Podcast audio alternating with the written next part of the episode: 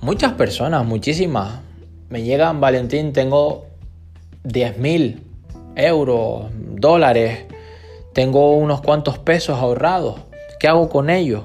Digo, si no sabes hacer, si no sabes qué hacer con ellos, sigue invirtiendo en ti. Sigue yendo a conferencias, sigue comprando entrenamientos, sigue preparándote en certificaciones, sigue leyendo buenos libros, sigue acudiendo a asesores, sigue rodándote de buenos mentores, sigue creando, tallándote, poniéndote al fuego en lo que a diferentes materias se refieren. Áreas de negocios, áreas de negociación, áreas de, franquicias, áreas de ideas de negocios, áreas de sistemas, inteligencia de sistemas, inteligencia fiscal, inteligencia legal, inteligencia emocional.